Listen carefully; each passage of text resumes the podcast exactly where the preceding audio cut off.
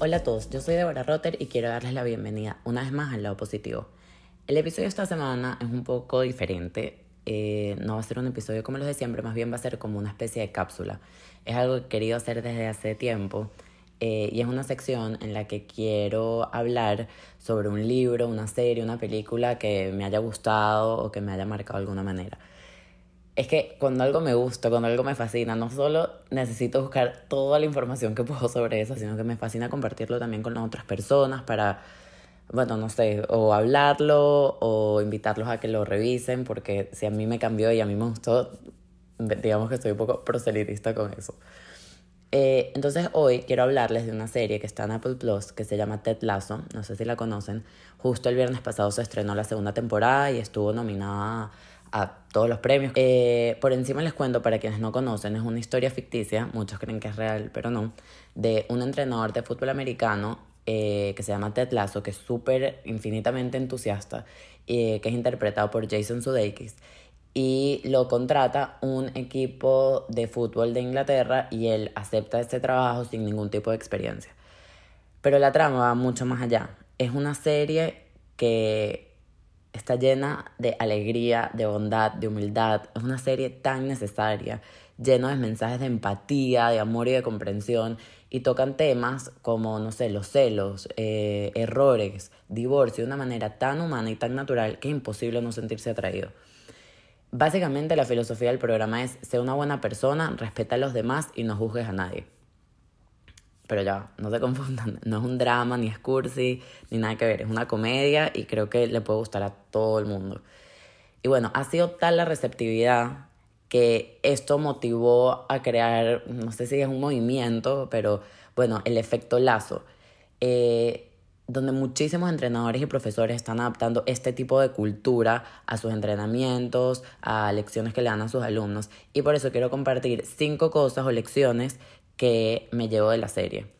Entonces, la primera es que está bien mostrarse vulnerable. Sí, aunque seas hombre.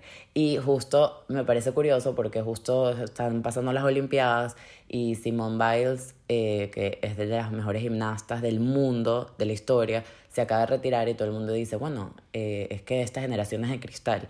Y leí em, que alguien decía, sí, somos de cristal, pero no porque nos rompemos con facilidad, sino porque mostramos también todo lo que tenemos por dentro. Eh, hoy en día la gente se está empujando, se está queriendo que cada vez la gente sea más vulnerable, que está bien hablar de los problemas que tienes. Eh, a veces uno se enferma no solamente físicamente, sino también mentalmente, y está bien hacerlo. Entonces está muy bien mostrarse vulnerable.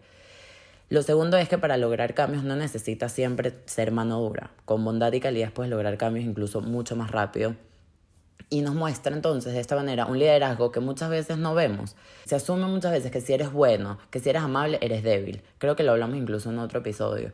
Y en este caso nos demuestra que no necesariamente es así. Lo tercero es que hay una frase muy poderosa de la serie que dice que el animal más feliz es el goldfish, el pez dorado, porque su memoria tiene solo 15 segundos. Y eh, él invita a sus jugadores a ser goldfish cuando se trata de sus errores o de sus problemas, no quedarse enfrascados y darle mil veces la vuelta. A veces hay que dejar ir para poder ser feliz. Lo cuarto es que no debemos dejar que la opinión de los demás nos defina. Uno tiene que ser muy fiel a quien es y no dejarse influenciar por eso. Es difícil, pero debemos hacerlo. Y va muy pegado con la quinta lección, que es eh, que hay que ser curiosos y no prejuiciosos.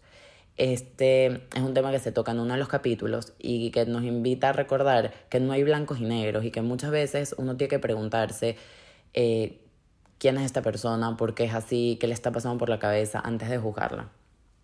Entonces, bueno, en un mundo donde muchos creen que lo negativo, el drama, el morbo, es lo que realmente mueve a las personas o lo que le interesa a las personas, qué refrescante es ver un programa donde los valores centrales, los pilares sean estos.